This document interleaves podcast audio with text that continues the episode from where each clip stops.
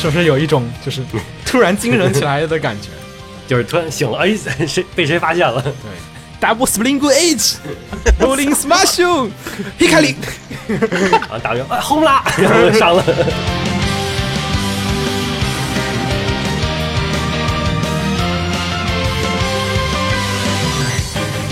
嘿大家好，欢迎收听放协会谈玩论破，我是浴火不死鸟。我是秦九，我是怎么红尘？啊，我是黄瓜拍 的七岁，哎，其实本来想说瓜总好久不见了，但是想了想，其实并没有。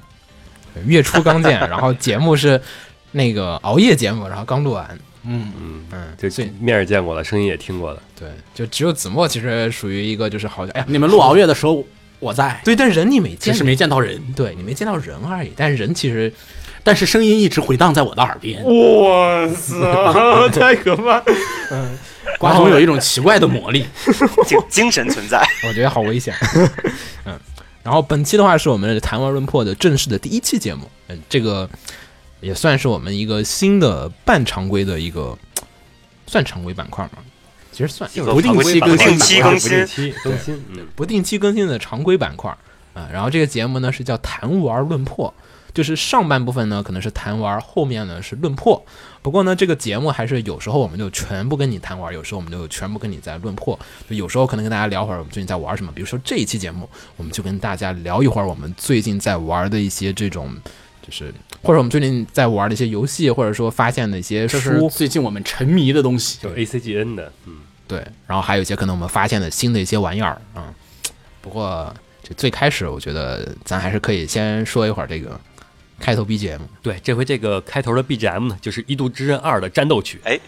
你们打结局了吗？一度二，不要去，啊还有一个人没啊打，有一个在第五章，然后我在第十章结局前哦，我昨天晚上睡觉前把结局打了。 啊，我是我在结局前最后一站了，其实差的不远。我们你只要不剧透结局，我们两个可以随便聊。啊，这不其实你剧透结局，也没关系，我就回头看一下视频就好了。不剧透哎，不反剧正透就反，差最后一下，只要反正就是只要是秦九就是真的很很少年向。他就王道像王道像，对，而且其实这个刚开始男主还是有智商的，中间剧情智商下线了好长时间，好吗？对，非常长， 基本上基本上就到我结记局得从结局第三才章回来点开始，男主智商就下下下下下线了，下线了，然后到第九章结束，智商刚刚回来。啊，对，差不多就是这个时候回来了，差不多就是反正要这个结节奏要结局了。对啊，第第三章开始之后就沉迷奶子了。不行，不是这个行是吧？你看 P 五好玩， 嗯，全程上这个线。节目要是去年吹，去年录我们就吹屁股了。去年年初好像游戏特别多，上半年的时候，像尼尔对吧？嗯，嗯，对吧？尼尔的中文版，然后还有 P 五的中文版，都是上半年的游戏。下半年其实感觉有一段时间还是属于有一点游戏荒的，就感觉有，就差不多六月份之后有一段时间就属于有点没啥游戏玩儿。你买了 NS 的例外，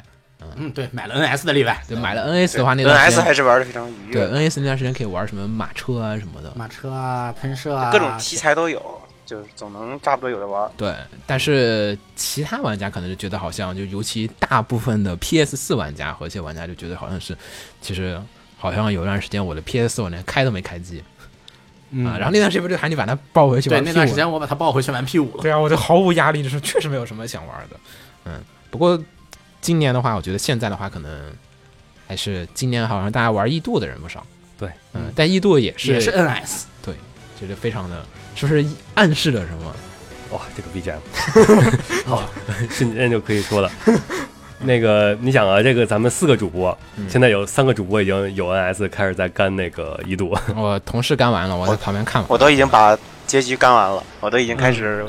无所事事的刷刷那些个下载任务了。嗯，其实我是在干结局之前就已经沉迷于刷水晶了。我觉得今年的话，其实异度虽然它作为一款比较传统的就是日式 RPG 游戏来讲啊，但其实非常的传统了。但是，呃，在我感觉就是很多很长时间不玩就是日式 RPG 的玩家来讲的话，还是有一种那种啊怀念。对很强的魔力。因为你想啊，其实前段时间日式 RPG 还有就是《最终幻想》，但《最终幻想》其勇实者斗恶龙对，但是 DQ 和最终幻想其实说实话，对于嗯、呃有很多的玩家来讲，其实有一个比较高的一个就是那种畏惧感，就是这个对系列嗯这都出到多少了？我现在在入坑，什么鬼？这个《对异度之刃二》，你瞧才二， 对，就是好像哎，好像有点好入坑，不像那些什么《最终幻想十五 但是说实，对吧说听着句实话，嗯，真从入坑角度来说，《异度二》比《最终幻想》还难，啊，是因因为为《最终幻它想》现整个在系统 复杂。对，但它我我觉得它乐趣其实更高，就是如果你入了门之后，我觉得入门挺快的， 如果大概玩完了四章的教学任务之后，对，总共十章到他到第四章才正正式算是把你教学任务都做完了。什么呀，到第八章还有新的教学，哇，什哎么呀？还 有后边还有第九章还有呢。后边好吧，游戏一共十章，嗯就是到第八九章，就第十章就结局了，到第八九章还会有新的战斗系统教好程，吧，我刚玩第五章， 你们是第十章好像还有吧。第十章还是第九章来着？反正应该是第九章的 BOSS 战结束的时候，教告诉你第十章可以用一个什么特殊必 杀技。哦，对对对对对，就是那个。对， 太狠了。 嗯，反正这个呢，是我们本期就是我们录的这个第一期的正式的谈玩论破啊。上一期其实已经录过一次测试节目了，大家有兴趣可以回头听一下，是我跟红茶两个人录的关于 c o m i K 的，就是 C 九二的这个就是战报，跟大家聊了一会儿，当时 C 九二的时候买的一些本子，跟大家说了会儿，哎。在 c o m i K 上你能买到什么本子？本嗯期的话呢，我们就回归一个呃，之后也可能会将会成为一个比较惯例的定番的这样的一个形式，就是跟大家聊会儿我们最近玩的一些这种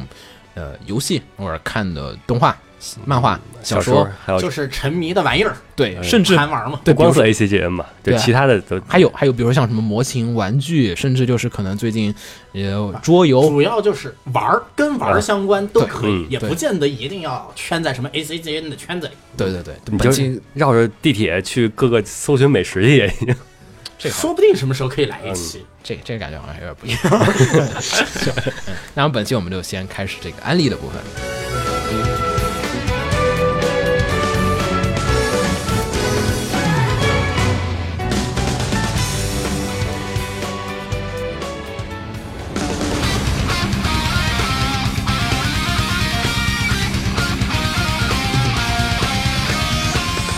我们一人推一个，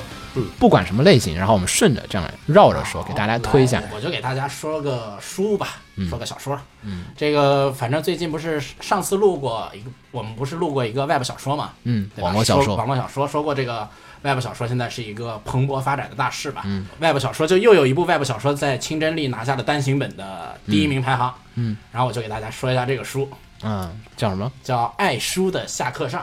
哦，我知道，我看了漫画，嗯，那漫画可萌了。但是你先说，我我先说萌点这个萌点没有找到萌，点这个书其实它讲的是这样一个意思，就是一个特别喜欢看书的妹子，嗯哼，然后在家里有很多藏书，然后地震了，书倒了，把她砸死了，然后她穿越了，嗯，她穿越到一个这异个世穿越界理由不是被车撞死了，终于，对穿越理由换了一个，换了一个很新颖的理由，嗯，被书其实压死就了，是很符合现实啊！前段时间不有新闻，就地震的时候，日本阿宅的那个整书架的东西倒了每之次类的大地震的时候那种都有这种新闻的。对，嗯书多了就确实，对，然后那个她就穿越了。这个妹子是一个爱书成狂的那种妹子，就是说没有书看我就要死了的那种，读书爽过吸大麻的那种人。爱书之人，爱书之人一般还到不了那个程度，他真的就是读书爽过吸大麻，没有书就就相当于没有大麻吸了的那种感觉，不知道不不知知道那种感觉是什么，你们千万别。 别别继续继续，呃，就这样一个妹子呢，她穿越以后呢，穿越到那边呢，她成为了很，她成为了平民，然后在那个异世界里，只有贵族才能看书，嗯然后她书很就贵，很完蛋，嗯，她自己就感觉人生完蛋了，嗯，然后她就一路奋斗吧，然后就怎么成为贵族，怎么去看书，最后她的梦想是当一个图书管理员，嗯，的这样的一个故事，嗯，然后这个书说好看不好看，其实从某种角度上来说，我推这本书其实主要是为了说一下那个说明一下日本网络网络小说的一个状况吧，嗯就是说呢，这个日本网络小说这个书其实如果放到国内，放到起点的话，嗯，它算是种田流小说。对，就是你如何种田，如何发展，如何一路如一路何发家致富，然对后如何登上发贵家族致高富峰，嗯登上人对登上贵族高峰的这样一个，最后成为女神。 有可能是历史系的小说，就是穿越回了，比如没说有没有宋没朝、有，它是唐朝架空不，的，它是架空的。嗯，嗯然后呢，就是说日本呢，它这个网络小说开始写种田流了，而且种田流的小说它考据的还算认真，嗯哼，然后认真的给人的一种感觉就是说，这个人生前是个全能，啊。就是他其实比较牵强附会，就是说是我看书里面的一些这种这东些西技能我居然都会。 对我看过我就会了，我看过我就记得，嗯但它比那个我看过我就会了，它还有一点好的就是什么呢？这个相对真实一点，就是说我没有看过就会了，我记了个大概，嗯然后我通过这边的朋友什么的来做反复实验，啊最后获得啊，重点是这个反复实验，对对对，对，在这个实验中还会出现各种各样的差错，嗯一边出差错一边卖萌，啊创造的是一个有知识的迷糊娘的形态，啊，然后就特别的萌，就是一到书的事儿的时候就就要暴走了，嗯，跟书相关就暴走。就到书了就挪不动道了。那这个角色其实，在其他作品里也有很多出现，但一般很少有是女主角，很少把它其作实为主要是角，设定比较新颖。他首先是一个喜欢书的人，然后到了一个异世界，发现这个异世界的主流文化并不是看书，就是书在这个异世界里面就是就是比较少。嗯纸还没有发展起来，书还是很贵的，对，啊印基本刷上是看不起的印刷术也不行，这都是手抄，然后就各种不好，羊皮纸，连纸都没有。嗯，然后就不太行的这样状况下再去推进。然后他整个主线就是以着一个喜欢书的人，想在这个世界里面上获得书嗯建，立建立一个图书自己的图书馆，然后他选择的手段，他的根本手段其实最后是达成了这个成为贵族，然后去图书馆的目的。但他自己最初选择的手段是什么呢？造纸、印刷，自己 做，自己做，然后自己做书，自己。然后自己看自己做出来的书，嗯，我觉得子墨也启发了我。其实这本书我之前看过漫画，我觉得就是不是很有点子。但是刚才子墨这么一说，我觉得就启发了我。万一秦九你被丢到了差不多十七世纪的中国，然后你手边没有 NS 了，我要在这个世界上面还原电子游戏。你看，没有可能电子游戏做不了，先做桌游，啊，对对对吧？这然后个就难度一下降低很多。 对吧？你就开始改进这个东嗯西，说我怎么要在这个没有，我操，那不行，那个比书难多了。对，做游戏比做书难太多了。对，你要换一先个你要先改变这个东西，但是我觉得还是流行乐，做动画，那更难了。 没事儿，做漫画吧，可以不做动画可以。用当皮影，对不不不，就是用视觉残留现象，先你先铸，你先造五十根石柱，然后每根石柱上面画一幅画，然后呢，然后喊就是皇喊个帝，马车，对，韩帝坐在马车上面，然后马车开起来，然后看着侧面，然后不断的眨眼，然后就可以感觉那个石柱上的人动起来了。眨眼补针嘛。哎不用了，你就做那些个什么，就是咱们在那个电影博物馆里面常见的那种早期的嗯动画的那种旋转的桶嘛。对啊，对啊，对啊，也可以。 他应该再早一点。其实就直接输就行。就你什么呀听你子墨脑补这个，我就我咱们要还原书呢，给还原到周朝以前。哎，其实可以做漫画不，是就是汉朝那会儿，然后他穿越回去，穿到一个就是奴隶那种级别的，然后那是我当操，那太他妈难就了，是大哥哎平。民级别的还是女性，就是平民级别。太难了然后但是那个汉朝那会儿，书不都是那个贵族嘛，也是贵不，族。我觉得是这样的，女奴的女奴翻身的成功性好似乎比男奴要强一点。好像是这样，但也不一定啊。我觉得一半一半，那各一有半一半吧，方法不一样万。一万一是个万一是个长成秦九这样的女奴怎么办？你是贬他呢，还是在夸他呢？我的意思是，这 个脸不 换，性别换，性脸不换，性别 换。不知道他在夸你还是在贬我。我也不知道我在说什 么。 get 不到这个点，不不反正就一身寒意。而且我说句实话啊，其实男奴翻身哎行比 这 女奴还容易。我以为你说 因谁为汉朝那个年代，对对对对龙阳很普遍的。哎，行行，哎，对对对对对， 那那书，反正我觉得还还就是看漫画来讲，我觉得差了点意思。也许可能小说写的好点，但可能心理描写多吧，小说。嗯，小说小说的心理，这个小说说实话啊，还一种田流一看，种田流，然后它是一是看种田流的那个乐趣，二是它的，比如说它一卷吧，嗯，哎一卷有点过分了，一章吧，嗯，不是技术发展方面的，嗯，而是在那个心理描写方面的话，这一章里面大概能有三分之二的部分都在详细的描述这个人的心态变化，啊，所以说他改漫画，其实我一直觉得他这个漫画挺难改的，嗯，它是你看是外国版还是文库版？我看文库版，哦，我觉得其实可以。他书那个我我还是可以发展一下，就是穿越到宋代去做漫画，因为以前的漫画形式它都是连环画的。嗯就故事叙事手段不行。我现在带着，哎呀，我看的这种日本漫画也好，美国漫画的手法回去，给皇帝画漫画看。我觉得哇这个操你看穿我很容易升官发财。穿越到唐宋有点太早了，这个其实穿越到明清更好，大家接受度高，而且明清那个什么，明清的经济水平也高，那我觉得宋朝没问题，你就只给皇帝看没什么太大破关系。问题是你怎么接近皇？然后你就我，先给王爷看，你怎么接近王爷？我再给下面的人看，然后那个关键是你是北宋末期，然后你给皇帝看完有点沉迷漫画，然后被然后被金给亡推国了， 没事，我再给金国的人画漫画。你就应该直接就被拉出去了。 就是那你你为什么不害的直接传到金呢？ 不？金太难了吧？对那呀还得翻译呢。那还是野野人时期呢，这个一般情况下的穿越不都自带一个语言挂吗？不不，他两金国的语言已经有了。哎，不过来了，回来了，这个回头再说，这个回头你写了再说。对，你可以先你可以写你一先份儿，写，你先写嗯。我们先来写，点评，嗯嗯，来瓜总，瓜总是吗？嗯，该你怎么推了呃？一个日日本种田网文？嗯重其实视我们其实我最想说的不是异度，异度可以待会儿再聊。啊，其实我最近最想推荐的是一个模型，这个还挺挺神奇，它是一个 n 比例的模型，就可能有些人不太懂。 n 比例是多大？ n 比例是哦，那个火车的那对个 n 比例不是我们一般玩玩那种什么高达什么的，嗯高达不讲究 RG、HG 嘛，然后均嗯均均模会说什么一比一百四十四、一比七十二、嗯什么一比三十五，这个 n 比例呢是铁道模型的常用比例。就火车里面有一个对大小，它就叫 n。对，然后这个为什么它不用一个数字来讲呢？是因为它不是一个精确的比例，n 比例可能是一比一百五，也可能是一比一百四十五，因为它是一个轨道的比例，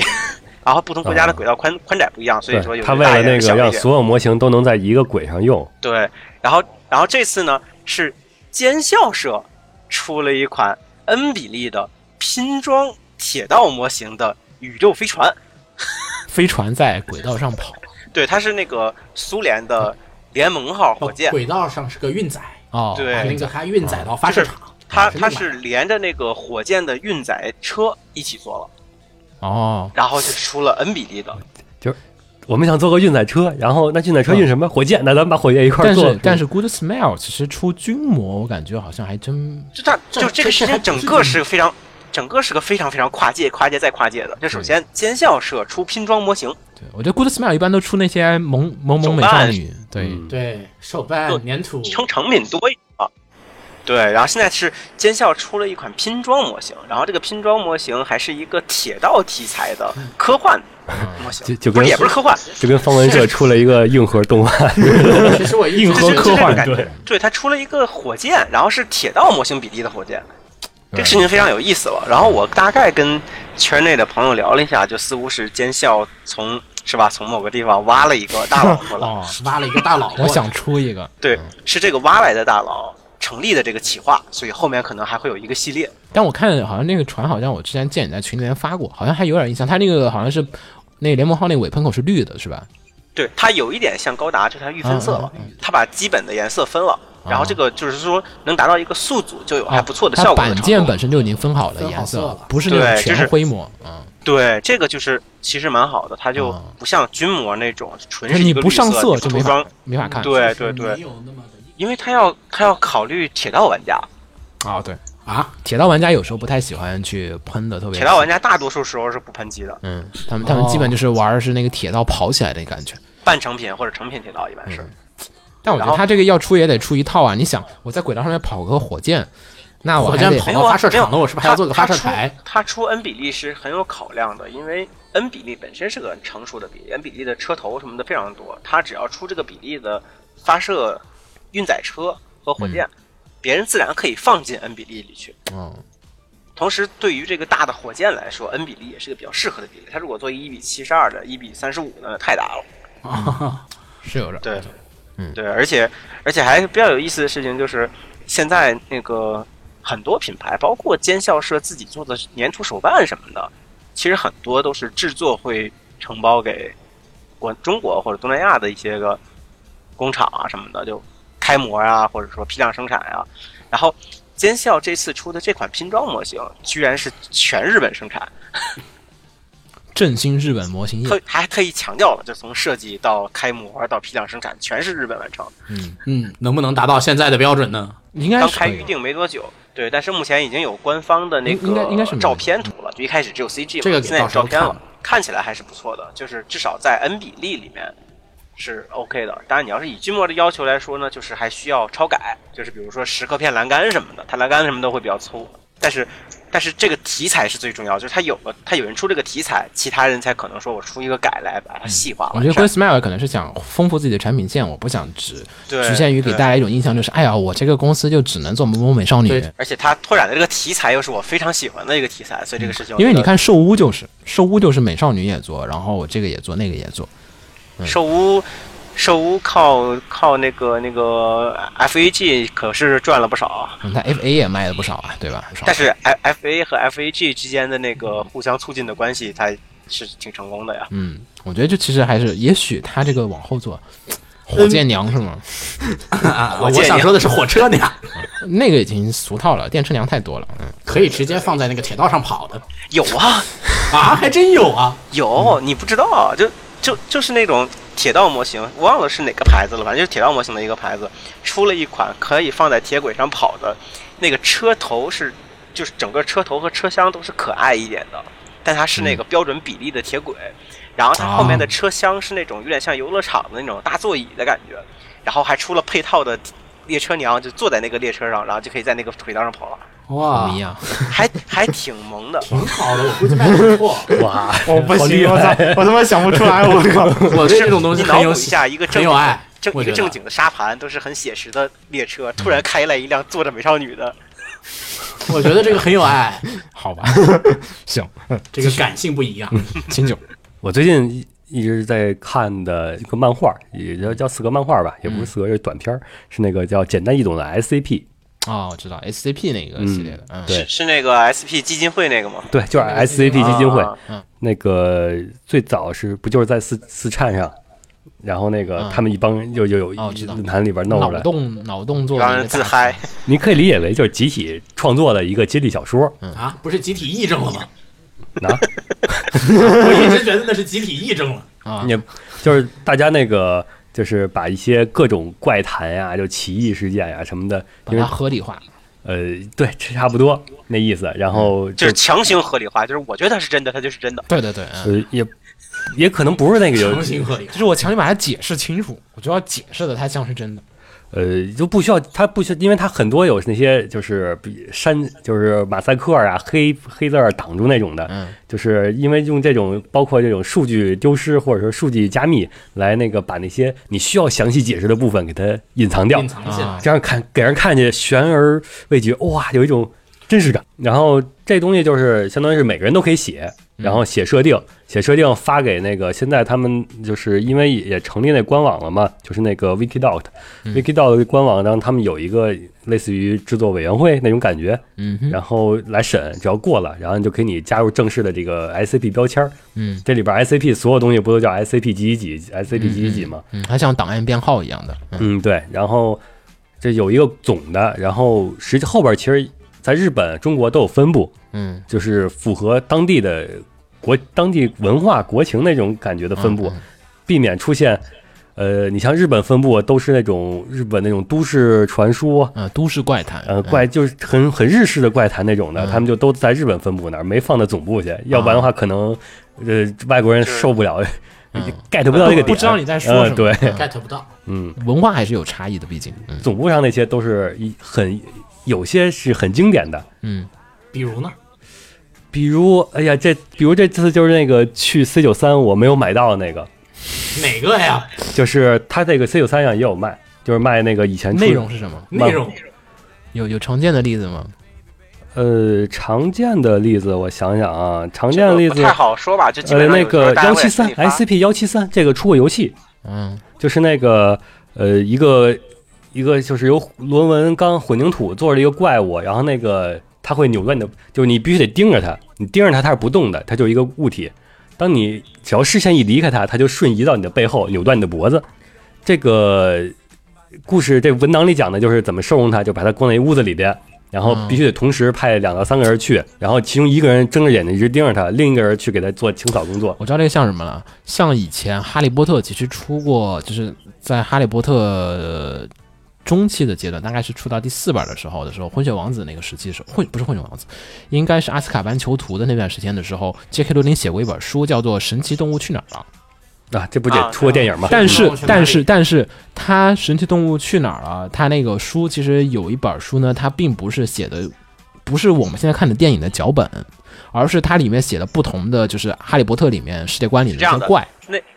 鸟说的那本书就是电影里的那个角色写的书，对，就那本儿。啊然后就是你怎么去抓这些神奇动物，然后怎么去处理这些神奇动物的关系。我小时候特别喜欢看，就是它里面就在写不同的怪，哈利波特不是有很多的嘛？嗯，比对，如说，你看他小说里其实也写嘛，就是经常他们上课要教你怎么处理这个，就是这个什么，比如说曼陀罗花，然后比如说曼陀罗尖花叫会的那大个什么叫，啊植物，对对对对对对对，你要戴着耳戴着耳罩去处理，比如说像那个施灸，施灸你不能是怎么样去，就是不能去挑衅它，或者说你摸它的时候不能从上往下，从下往上，或者说不要站在它前面，就这样子各种各样的东西，把它里面的各种动物都带上一种，就是有点像我们人类当中说驯养猫，或者说哎你发现鳄鱼了的时候，你要去踩住它的嘴，而不是去怎么怎么样，因为鳄鱼的咬合力很强，但是它张开的力量比较弱。然后在鳄鱼前，你可能要站起来，因为它不太好跳高，所以它看着高大物体，它会害怕，就是嗯什么样对诸如此类的那种。大概就是就是这种，它就是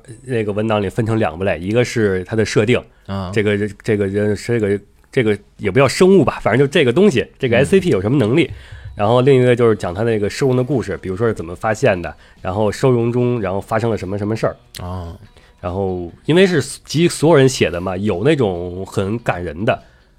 就是讲那个有亲情在里边的，嗯，还有就是也有那种很那个黑暗童话的，嗯，但它里面有各种各样的，它把它里面的柔和了一些这种，由于都是不同的人写的，所以它整个风格啊什么的都是有很大区别的，嗯，是吧？就整体都是大家都遵守着这个制定出来的总框架来进行啊二次创作。明白了。嗯，哎，有点类似东方啊，这不就是个东方？嗯，那同人多人创作的时候，它就会有这个 多东人西创。但只要是录入进去，就代表那个这就算官方承认官方就是一算是一社了。嗯，它不像那种是我我写我的，他写他的，而基基本上要保证不跟前面有极大的冲突。嗯，但是而它且我觉得说白它了，最大的瓜 总说，没有，而且我觉得它最大的最有意思的一个特点，就像刚才那个秦九说到的，就是它那个文体，就是嗯它会加很多那种像是保密条例遮掉的那个文字的感觉来，对，给它就你会加很多的黑，让你涂让你脑黑补， 啊，会有对很然后多就涂给你黑一和种留白。嗯跟那种它不是没写出来，它就是写出来了你不能看。嗯其实是没写出来，嗯，对因为它这种设计的感觉就是第一人称在写，实际你相当于就跟那个从那里边某个角落翻出来一份那个文秘密文档资料那种感觉似的，嗯感觉哇对，对对，这世界上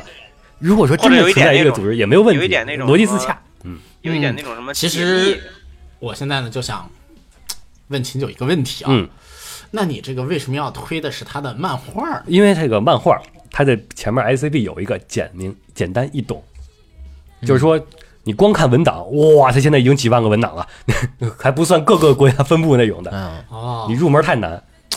而且有些写的确实呃不是不是特 get 不到他点，不是特别吸引人。嗯嗯但你这个呃漫画它截取的是那些经典的那些 SCP，啊，然后再加上那个有些小女孩儿，比如说那画的很萌，虽然是很简单的线条，但也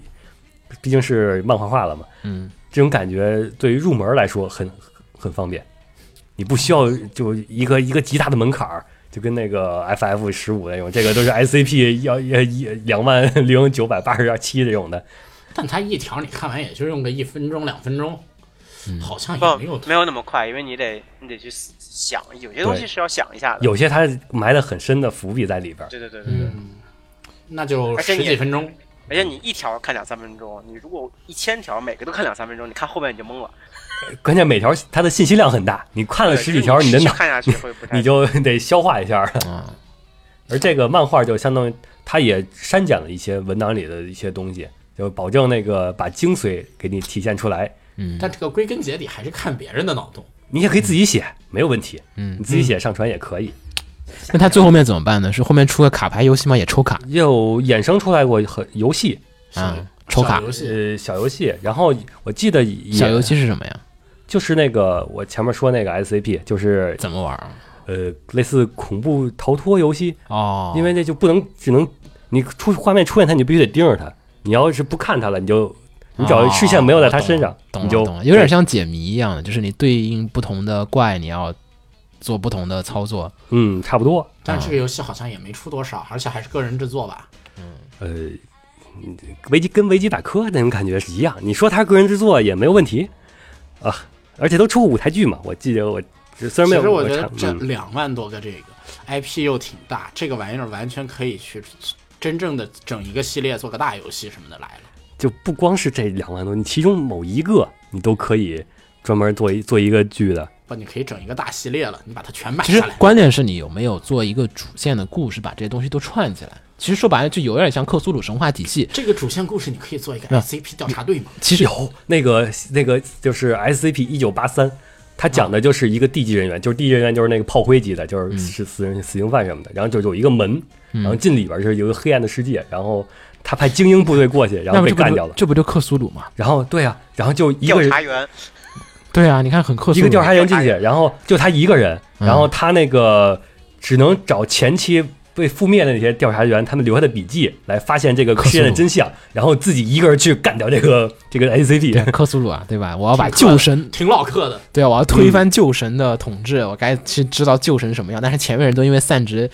就是散值疯掉掉有了，一掉个了嗯 SCP 有一个，就是讲的是他那个发现是那个大西洋深海底下存在着一某一个未知的怪物，然嗯然后但是因为他一直在沉睡没有影响，所以说 S 这基金会决定不去惊动他，嗯 就是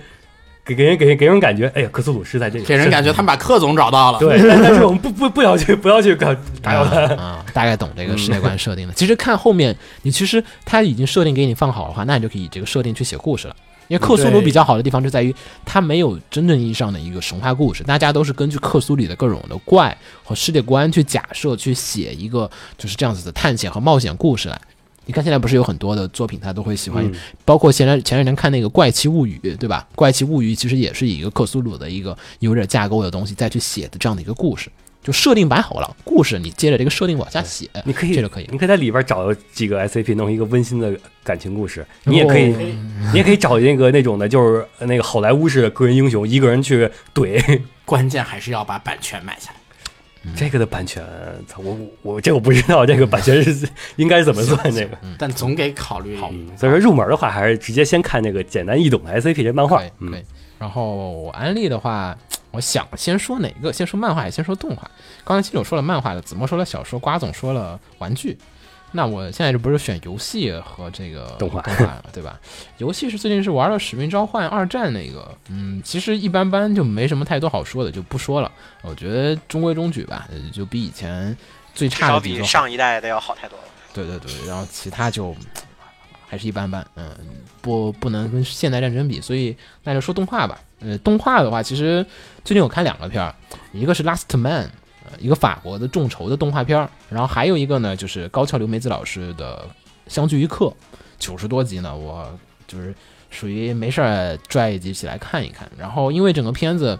大家可能很多人都知道哈，《相聚一刻》是高桥留美子老师在做《乱马》之前写的一部作品，嗯讲的是一个男青年，呃，住进了一个公寓里面，然后呢，这个公寓里面呢有一个呃，就是死掉了丈夫的，就是寡妇吧，可以这么理解为吧，管理她叫未亡人，魏王人，对，未亡人，然后就是，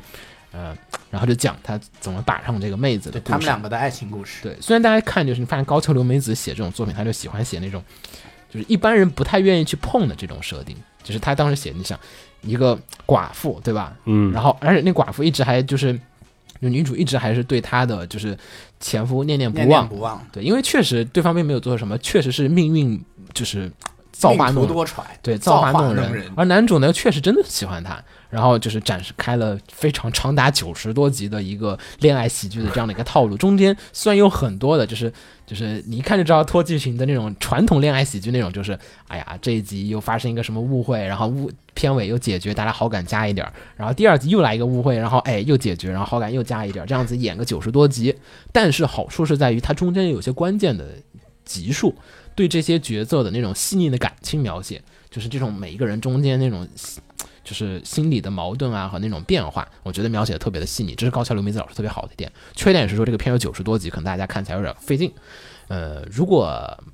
不太愿意去看那个九十多集的恋爱喜剧的话，可以去去看看漫画吧，啊、不可以看他的动画的，就是出的一个总集篇，总集篇虽然跳的非常的凶残，但是呢，他又把一些比较好的演出的部分保留下来，大家可以去看一下，就是在那个时代下面，日本人处理一些这种感情戏的时候的角色的内心活动变化，他会习惯怎么样去描写。三观暂且不提，就是说它里面对于这些高桥留美子本人对于这种恋爱喜剧的这种就是价值观的一个判定哈，咱先不说这个啊符不符合我们这个社会主义的核心价值观，然后符不符合这个日本人的这个价值观，但是听鸟这个话，感觉其实就是有点不符合。其实我因为跟我的价值观有些不太一样，但是我认为它中间好的地方是在于你要看的是它对于感情的描写的手法，我觉得这个确实很好。像伊藤和典啊，各种大佬，这个片里面他们都做了。这个片集结了当时很多的一些日本的大佬在里面做这种演出，所以那个片儿还是很值得一看的。相聚一刻在呃很多的一些导演心中都觉得是一个可以仔细揣摩的这样子的一个这种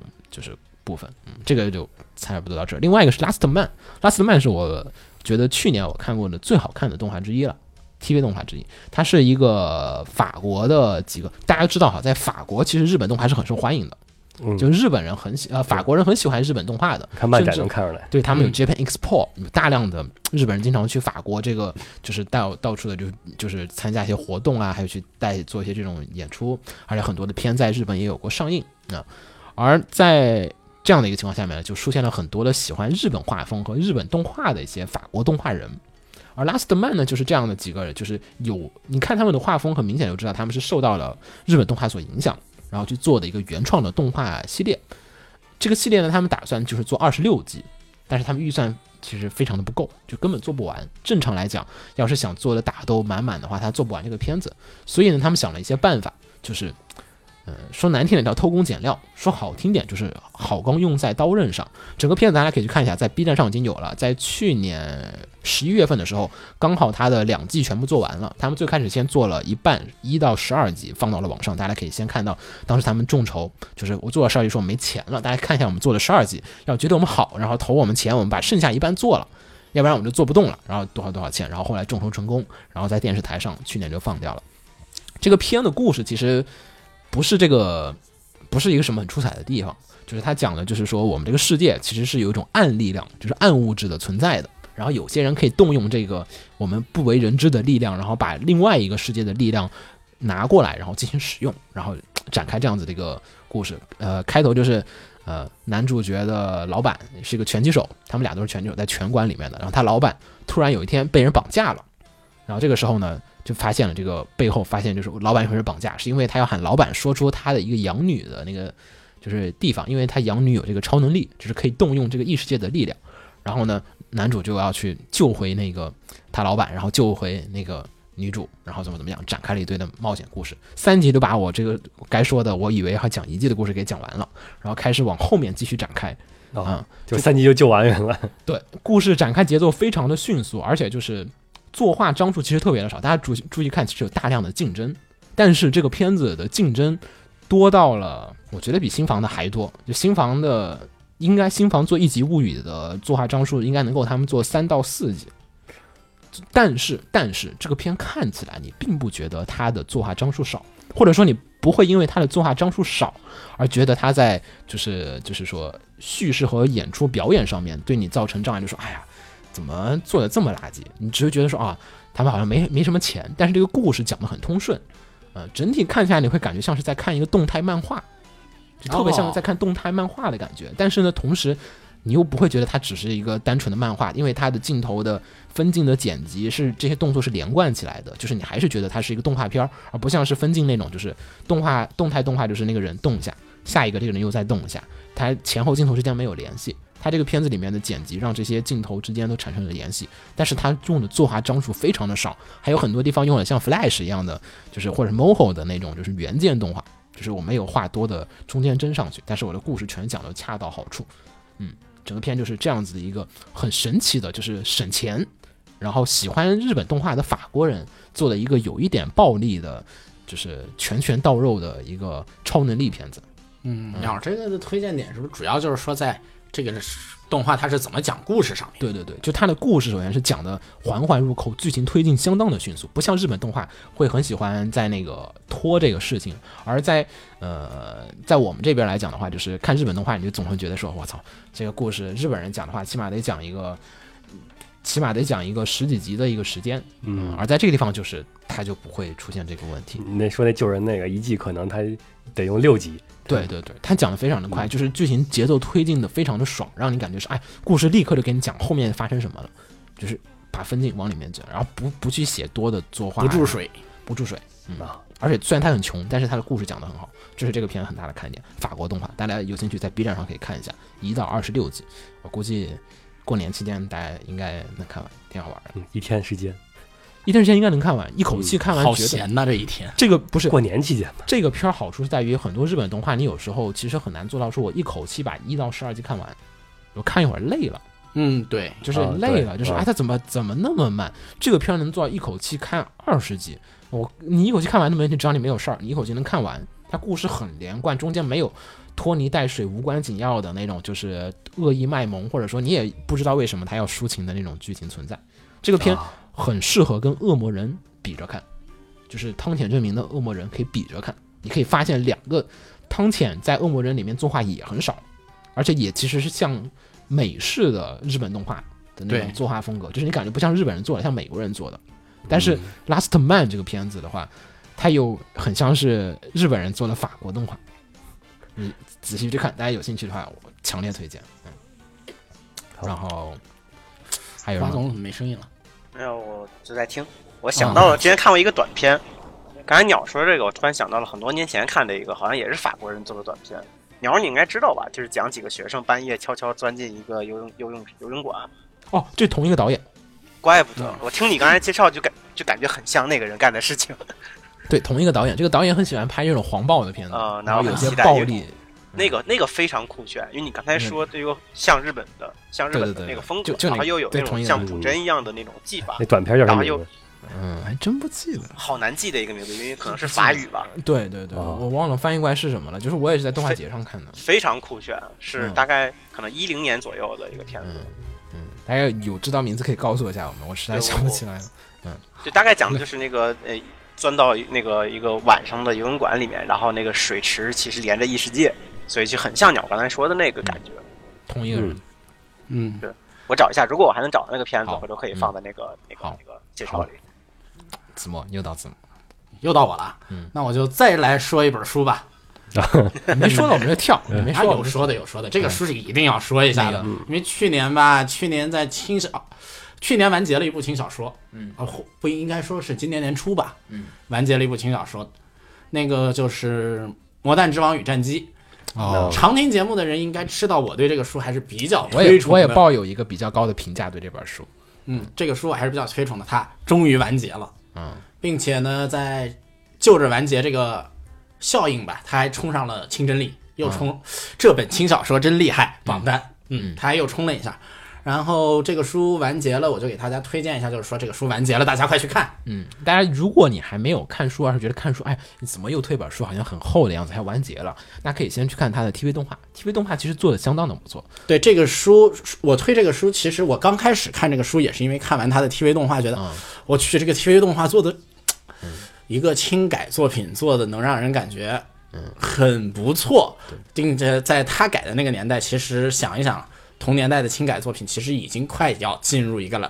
半垃圾时代了。嗯，因为现在这个全垃圾时代对，他那个讲的是是是战记小说，就嗯，战记小说，就是打仗的，就是讲这个国家与国家之间较量，然后整个怎么把战线往前推，然后一些军师之间，就是一些人在中间去想，我该用什么样的战术去打赢对方，或者说是把自己的国家往前推，或者说怎么样的去避免一些战争，这样子的这种以国家题材来去写的这种战记小说，但是它又这种落到了这种国家题材的战记小说呢，其实上作为一个小说来说，它它改动画化是非常困难的。二是说呢，你那个军师之间的斗志，还有那个整个政治考量上面呢，它其实是会在小说里是有很多很多的文字描写，但你要把它整个靠演出来表现出来的话，也是没有那么容易的。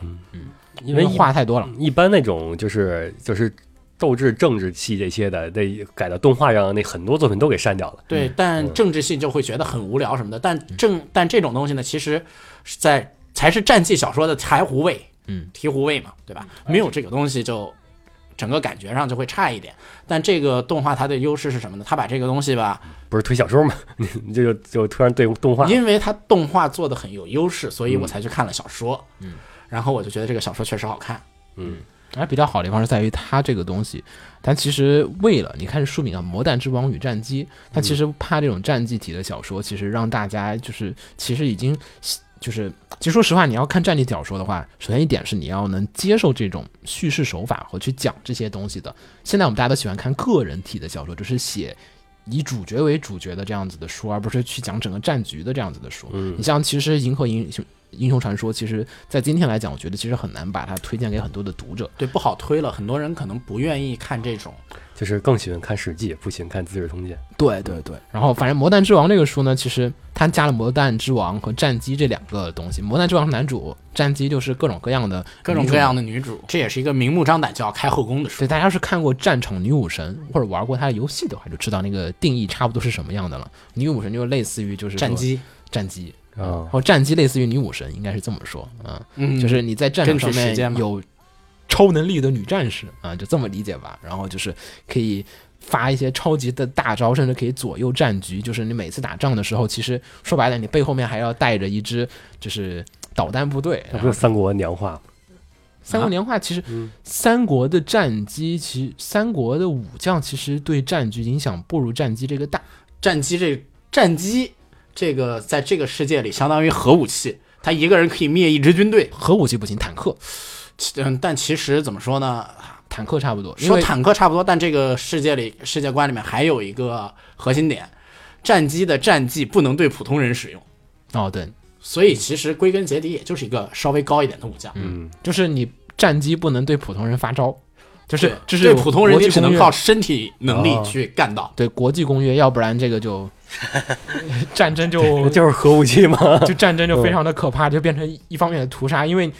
你真打不赢，因为那这那七嗯战机是一个国家的，别的国家没有。而且就是你就怕你后面变成了就是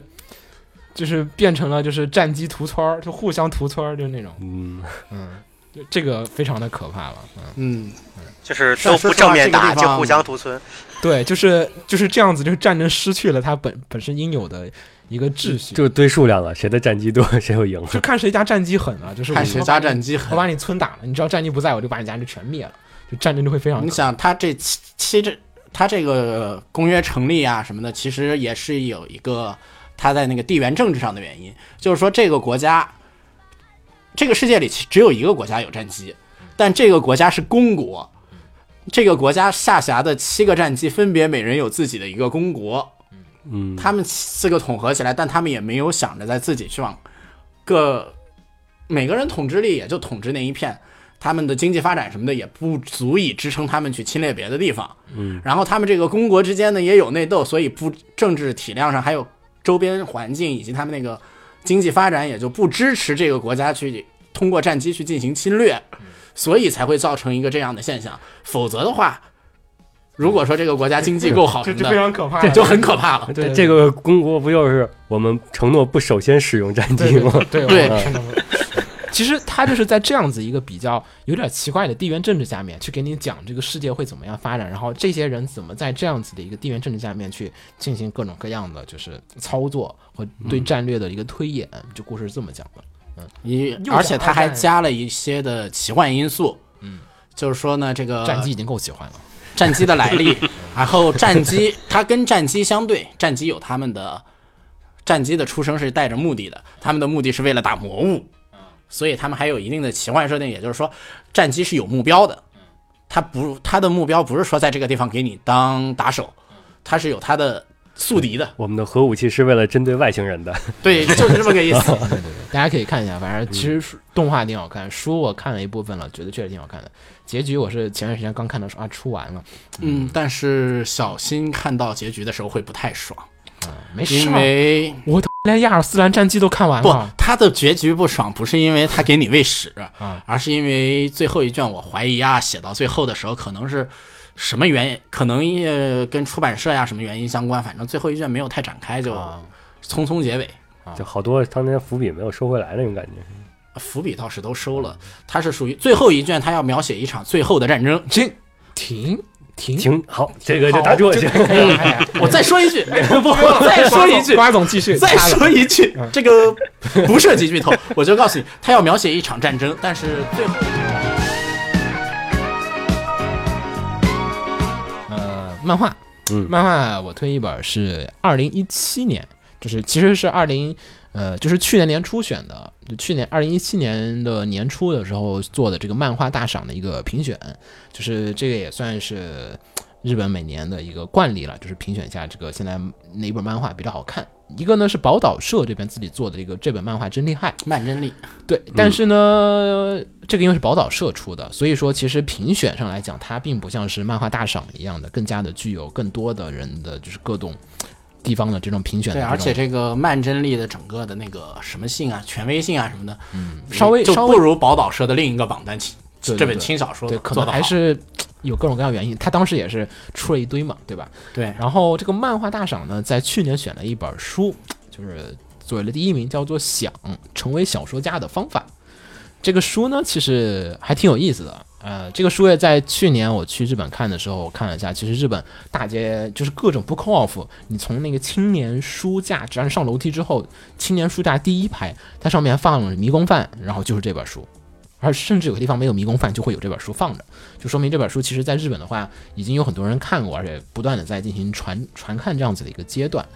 这本书书名就已经可以告诉你了，它的内容是讲的是就是想，就是是女主怎么成为小说家这样子的一个过程。嗯子墨其实他们这个最近在推那个就是《龙王的工作》，然后讲的是这个小说，嗯，小说嗯 啊，讲的是这个天才与凡人之间的这种的差异的。茶叶的故事，对，而想成为小说家的方法，这本漫画，我觉得真正意义上来讲，才是我认为的，这才是要讲他妈的天才跟凡人之间的差异。女主是一个基本不能用人类常识去思考这样的一个，也不叫不能以人类常识思考，就是说你不能以我们社会当中那些娇柔造作的那种社会礼仪，或者说是那种社交礼仪去评估的一个人。他不考虑社交的问题，他考虑的是我对于小说的看法。比如说秦九写了一本书，我知道秦九已经把他一辈子的精力都投在这本书上面，我辞职在家写了五年书，快穷死，快饿 死了。毕生之作，毕生之作。对然后拿这本书就写垃圾，看完了啪一甩。我跟你说，垃圾在什么地方？肆无忌惮的说。然后就说你怎么这么跟我说话？然后就教育他一番，就说其实我觉得你没有才能写书，你别写了，回家去吧。 对吧？就回去劝找工作吧退。了。这本书前面的五卷劝退了各种各样的业界大佬，他各种大佬看到女主写的书之后，就觉得说这才是天才，我一辈子都写不出这样的书，我不写了，我回家了。然后劝退了各种人，然后各种人劝退之后呢，都过上了幸福而愉悦的生活。 就是确实女主劝退的好，就是日本的业界，现在日本的这种小说业界里面，就是充斥着各种各样的，就是说是，就是说没有才能的写书的人在这个业界里面，而女主呢，通过这种就是天才充的斥力量着各种的写手，而不是作家。对，就说大家都是庸俗的写手，就是你写书是为了迎合这个读者，我写书不是，我是为了写出一本好书，所以我说你的书很垃圾，然后大家都心服口服，而且就是有些不心服不口服的女主拿起凳子就往别人脑袋上一砸。然后物理劝 退，物就理劝退有还有有有有超多的物理劝退的情节，就是有些人不服，然后女主就说你怎么能不服，然后会怎么怎么样，怎么怎么样，然后一旦发生冲突之后，女主会直接使用物理手段，嗯，然后还去讲了一下这个小说界一些比较，呃，就是残酷的一些这种就是事情，就是说可能有些作者被这个什么压榨，可能有一些作者呢，他可能有一些作者的话，他其实就是说整体都不知道，就说我自己的写书是为了一个图了一个啥，然后就觉得就是我写一些看起来能得奖的书，而忽略了我为什么要去写书这个最根本的，对，就是忽略了本心，对我就是为了去赚钱，然后去写书这样子的一个过程。那本心就是赚钱的，怎么办？那那他觉得就是你这里不叫文学，就是他是一个真正上的就纯文作物理啊劝退了。纯文作 者，对他纯文作者，他认为就是说物理书就就是我觉得书就一定要是这么写的，你如果不这么写，那就不要写纯文作品。原教旨主义者嘛，原教旨主义者，我就写娱乐作品，劝退不了我。嗯，那也没写，嗯，所以他就就关键是女主的很多地方，你发现这个人开头你看你看第一卷的时候，你会觉得这个女主就是疯疯癫癫的，就是我操跟人争斗起来就是不退一步，呃，可能就是跟跟一个朋友冲撞了一下，然后朋友就说，那你从这个楼上跳下去，我就原谅你吧，啪就跳下去了。就诸如此类的，就是很多你超乎你常理想象，说他妈疯子吧。然后，但是你看到第二卷或者说第一卷后半的时候，你再往后看，你发现其实并不是这样的，是女主不需要去考虑这些地方，她有她的才能在这儿，她的才能已经盖过了她那些就是所谓的我们认为人格的缺陷。而实际上，你转念一想，转念一想是说，女主这些根本不是缺陷，而是我们的缺陷，就是我们言出必我们行妥协 了，对我们妥协了，我们向嗯大众妥协了。大众说不能写这样东西，我们没有写，或者大众我们觉得他大众不想看，我们就不这么写了。或者其他人跟我说这么写书就一定能写出好书，但是它真的是一本好书吗？嗯，就这样子的很多就是哇，你往后面看就思考很多，我说的很肤浅，就是这本书只有自己看了之后你才觉得是我操，就是他给你展现了说天才真的是怎么样的一个生活的状况。正因为他们不在乎世人的视线和视野，或者说不在乎别人怎么看他的，觉得他有段就是那个女主特别孤僻，天天看书，然后老师过去开导他，老师就跟他说：“哎呀，你怎么一个人老在这看书？然后你你怎么是不是太孤僻了？你这性格是不是不太合着大家呀？”呃然后你你然后说：“我觉得书比他们好看呀、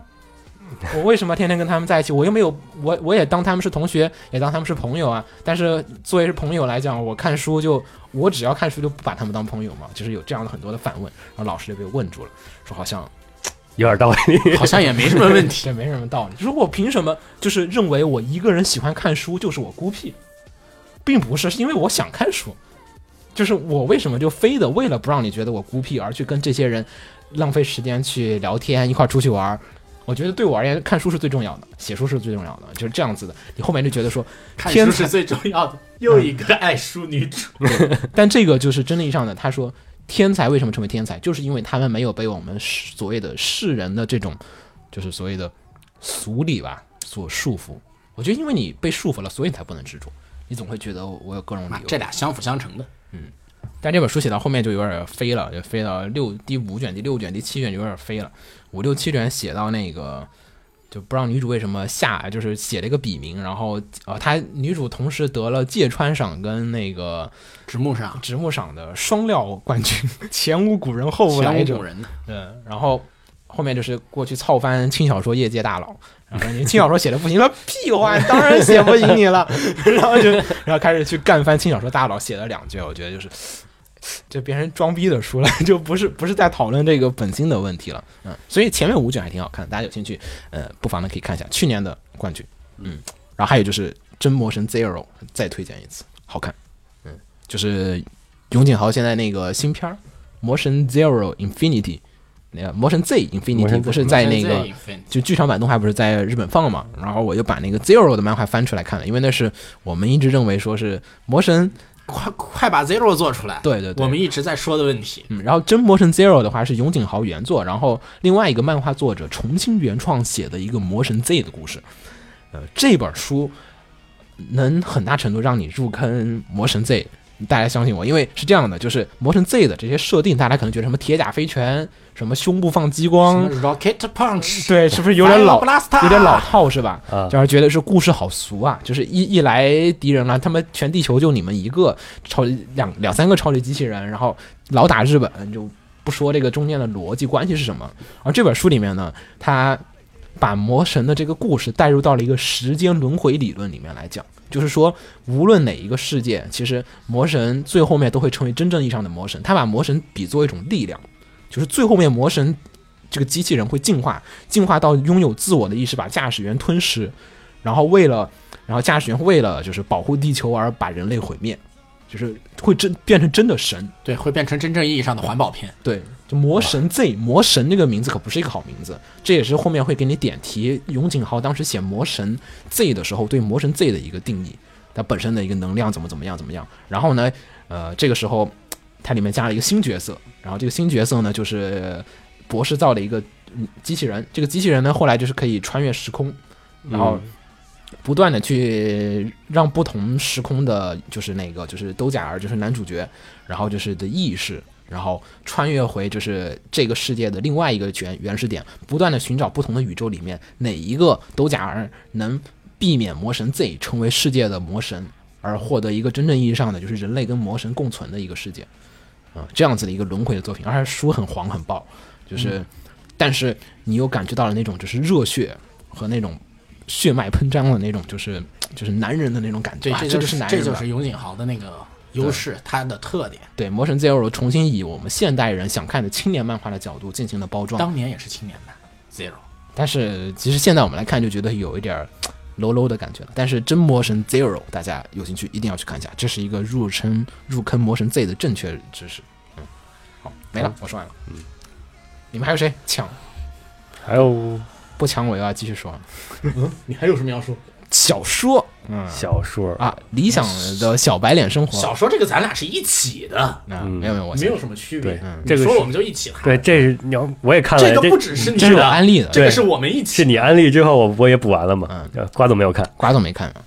嗯，我就看你们安利了。这个是你安利的时候我就已经看完了，但是这个我没有给大家嗯来安利。哎继续说，继续继续安利，叫做《理想中的小白脸生活》这本书。开头看的时候，其实这样的，就是我我忘了在哪儿看到一个排行榜的推荐，说有本书叫《理想中的小白脸生活》。我看，我靠，这画风跟你这排行榜里面的各种东西都陡然不同啊！你其他都是什么去异世界开后宫，好像也差不多。对好像也差不多啊， 小白没脸什么区别。差不多吧，反正就是没有。我觉得至少他就是说更直白了点，更进一步了嗯。对小白脸儿比开后宫还行，还开后宫还有点难度，感觉小白脸这个就是。嗯，蹭饭嘛，吃软饭嘛，不就这么意思？嗯我说，那你这书能写的好看吗？三观这么不正，日本人都看什么鬼书啊？我去看一眼吧。然后当时刚好也赶着那个 Web 漫画的那个就是兴起的大潮嘛，就是把各种网络小说都画成漫画。画成漫画，对，然后那个我当先时看漫画我。先看了漫画，哦然后看了几话，哎，有点儿意思。他故事开始讲述呢，就是男主啊，其实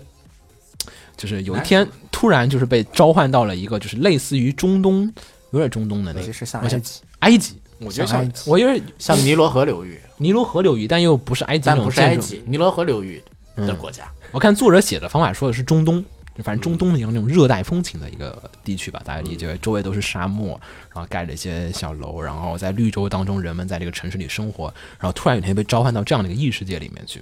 然后哎，我怎么要召唤到异世界了？然后就出来了一个然后被女王，然后女王就说：“然后你来就做说我老公吧，对，你在做这个王配吧，然后就是，然后说，哎，为什么？然后跟他解释，就说啊，我们这世界呢其实有魔法的，然后这个魔法是跟血统的，对，然后呢，你其实是当年我们国家什么什么王族，王族嗯就穿是越穿越回穿越到现实世世界，对对对，穿越到啊逃婚到对现实世对界，逃婚私奔到了就是我们的这个世界当中去，私奔到了日本，然后你你的爷爷奶奶，然后就带着这个血统跑了，然后我们现在这个国家因为打了一场大仗，就人死完血了，嗯统不足了，他妈就我一个人有这个就是魔法血统，我要跟普通人结婚的话，生出小孩来不不一定定不会。对，而且能力也会比较弱。那最好的话就是找一个有同样血统的人结婚，这样子我这个魔法的这个血统就可以得以比较好的保留和近亲延结续下婚来。也没有很近亲，其实他隔了好几代啊，他爷爷是哦我我说这个是隔了好几代，但这个是在过去很在过去常见很常见对嗯对，而且王族一直是都这样子的嘛，再加上本身他们是血统是是育跟种魔法啊挂钩的，对，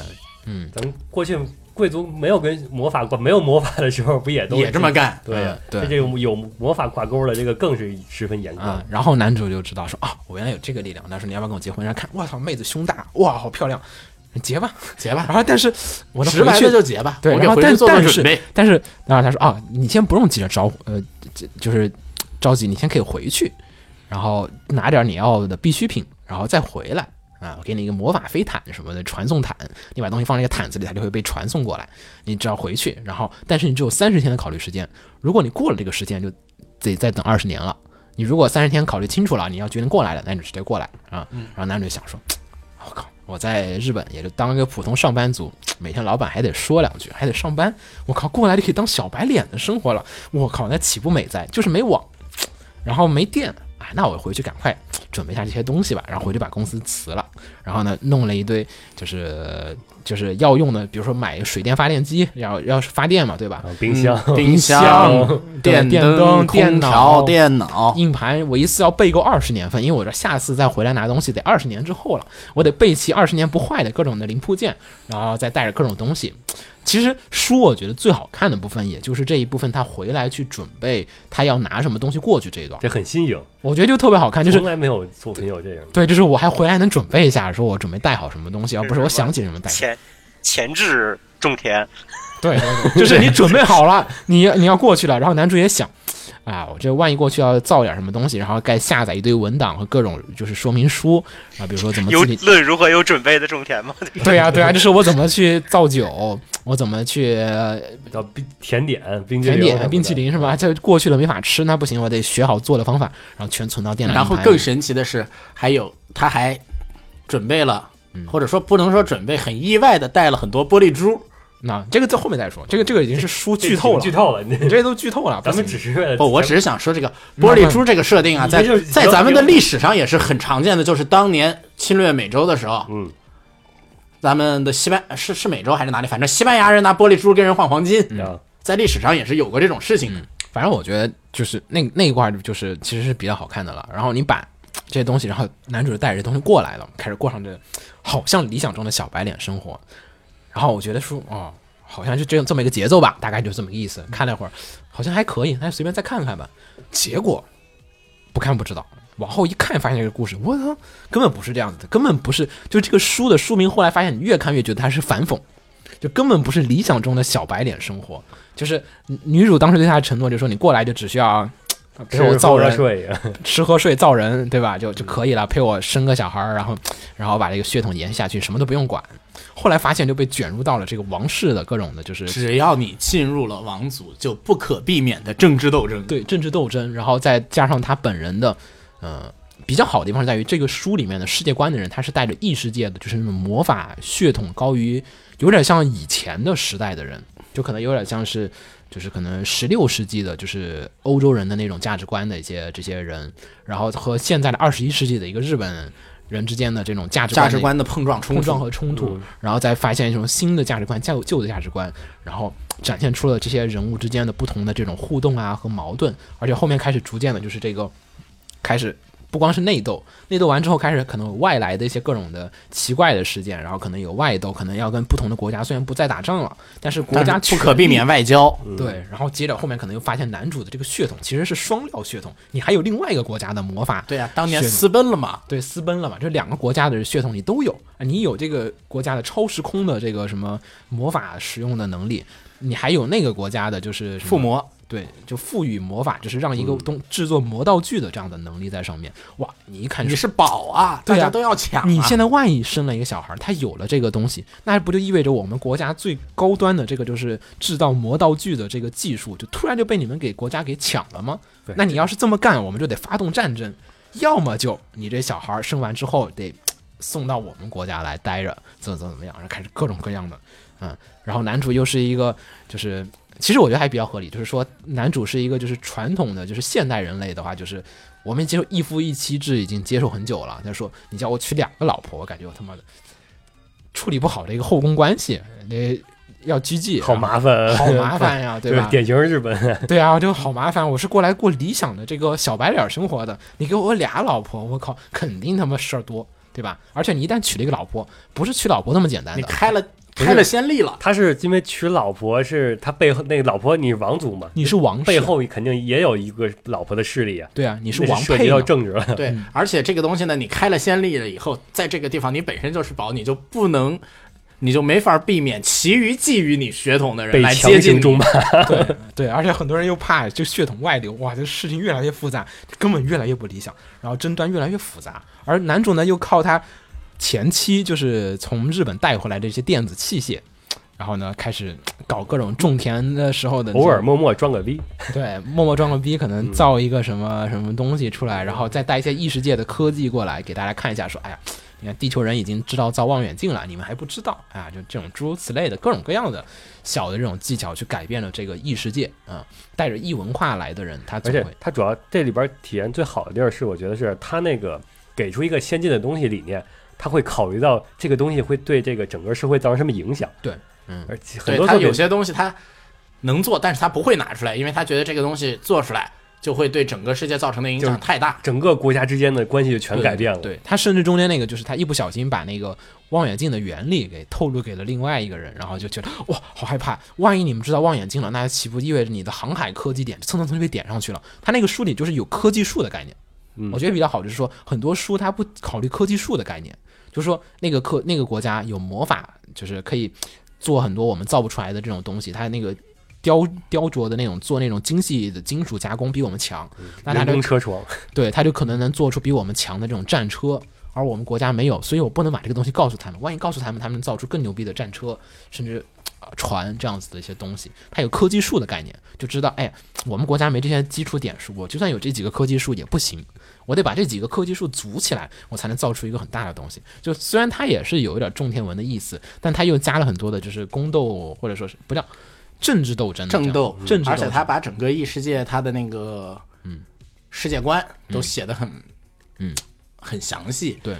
他的整个的政治斗争啊什么的也是比较参考的是古时候的那个十几世纪的欧洲，嗯，而且书其实说的比较的，我觉得书其实写的比较的简单，但是有些童话偏对童话，，但是它就是因为这个简单的成分，就不会让你过于较真儿，就觉得说，哎，你这方不合理。它大致上来讲看起来是合理的，但是你要非常认真的去说这个人心险恶的话，那这个人与人之间的较量就是无穷无尽的。对，它就控制在一个就是大家至少可以没接受的坎儿上。就还没撕破脸皮。他要是再往下写，那就很很凶残的，就什么绑架、凶杀这种事情都写出来。他还是大家都彬彬有礼的，维持着一个礼貌的底线，再去展开这样子的一个宫斗的文，不至于让我这种不太想看宫斗文的人觉得我操，人类撕逼好可怕这样子的事情发生。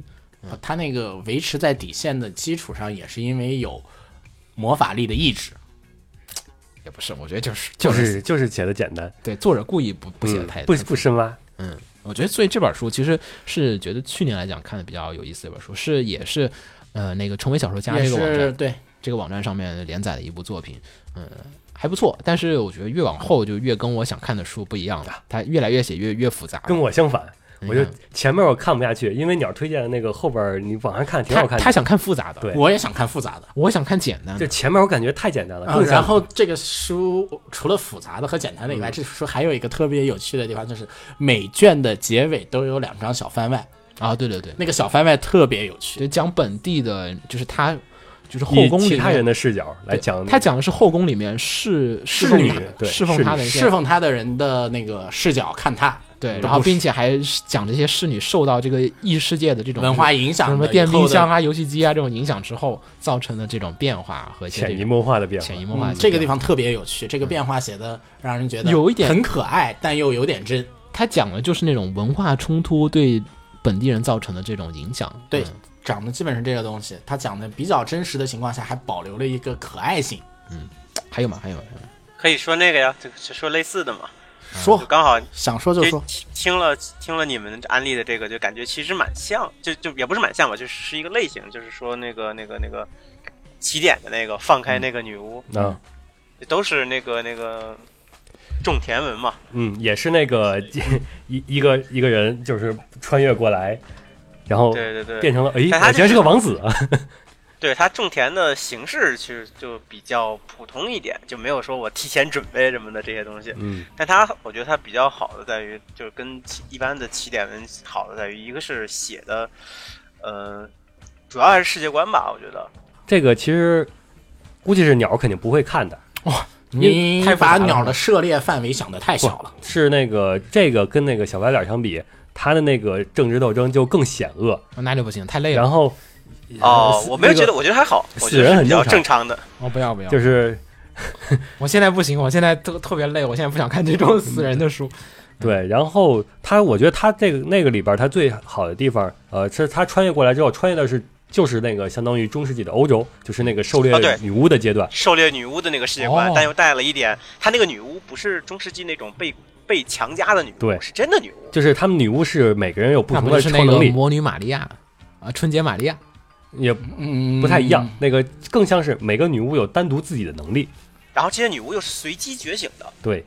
并不随存在机血就统是在广大的对人群中，你到了一定岁数，突然间你就变成了女巫，啊，啊、是就这样觉的醒一各个自世的界超能观。力，对，觉醒超能力。然后又被打压，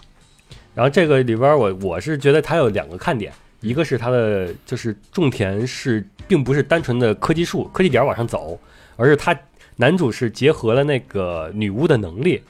对哦对，这个很有意就思。是能力与科科学的结合，就是超能力与就他科学的结合。他走上了一条科魔相融的一条对道路，就是很就这儿很避免了那种就是出现科技点儿跨越的情况，比如说我直接能造出导弹来了，而啊如果说就是我通过了那个魔力、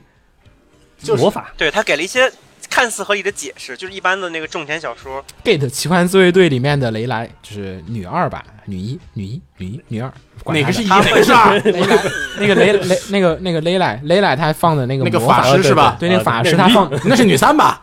不 知道，别别吵了，别吵了。然后他那个魔法就是根据现实当中的物理学的原理嗯去用魔法去制造炮弹，嗯，就是我让空气大量的浓缩，然后之后呢再去放这个爆炸，然后就可以造成的一个什么样的效果？就像鸟刚才不是说那个呃那个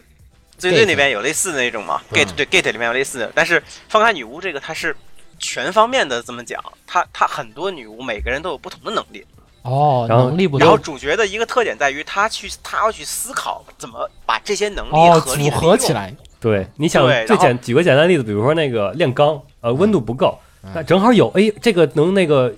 呃放操纵火的火焰，对还，能顺便把妹。呃，他这这这肯定是把妹是正 常的，嗯嗯，但他不是那种明着开后宫的，嗯是有正宫，然后其他人就只是暧昧那个。呃有两个正宫，对啊，对对对，还少啊！我操，我刚才说小白脸就俩好 吗？对啊，就是一个正宫一个小三儿，呃， 也不不不不啊不，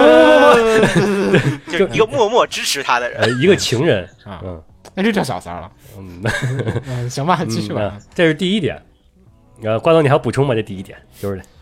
呃，也算补充一下吧，就是它还是结合的很好，它又不是单纯的说我用那个魔力来替代科技，嗯而是用魔力推进科技的跨越式发展。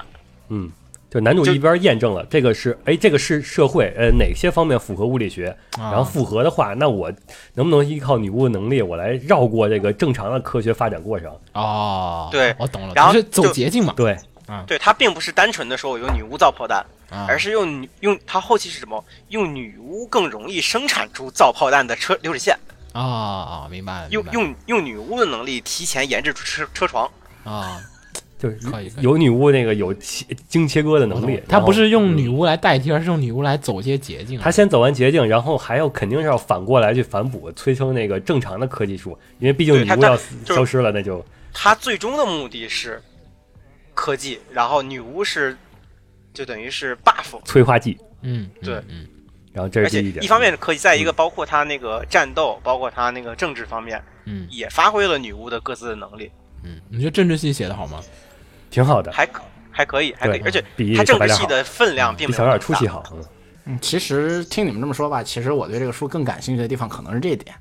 在这个社会观下，女巫是应该是受迫害的，她仅仅对，是一个这王点子非，常有趣。这是第她二点，仅仅是一个王子，她怎么做到庇护女巫的？不是，这是第二点，啊，就对，这个嗯是是这个是后面非常有意思，就是世界观。世界观的设定，就是他教会为什么迫害女巫，然后为什么教会有能力能干掉女巫，教会本身也养一批女巫，专门用来猎杀女巫的。嗯，然后这个教会又是怎么成立的？大剑是吧？呃，嗯有那种大没件的有他他世界观超大的，而然且后世界观牵扯到那个文明之间的后面就一些东是西。后来发现，他们这个其实只是一个小地儿，是人类最后的庇护所。整片大陆已经被外星生物给占了。我 what fuck！就他世界观展展开的特别大。你以为你是在一个欧洲，实际上你是在西欧的一个小国家里边儿，然嗯后不同的公国之间的故事。就鸟，你这么理解，鸟鸟，你理解为这个剧讲的是《Ma Ma Love》里我面知道了人类我已已经经被那个想象到虫了子占领完了之嗯后，嗯最后那一点儿人不知道自己已经被虫子占领完了，而且这个也不是穿越到过去，这他妈是穿越到 未来。啊，这是一个架空世界啊，。对，是因为那个上有文明断层，上一层已经被覆灭了，被断了。那太好了。那瓜总记得看《真魔神 Zero》的漫画，就是上一层女巫是主要战力，然后因为对各种那个内部的，就是不剧透的这种渊源，然后啊，到这最后这个你就已经剧透很多了。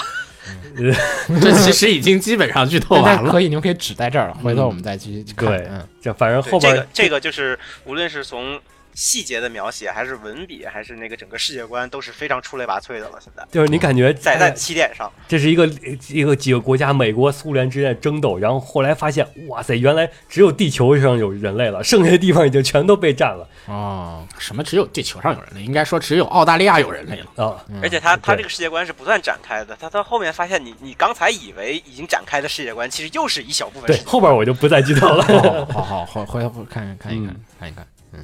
可以。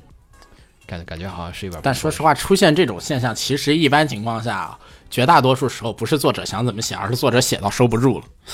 没有，他是在前也面不有伏全是，哦笔，他是挺有想法的。他前面有明显的伏笔，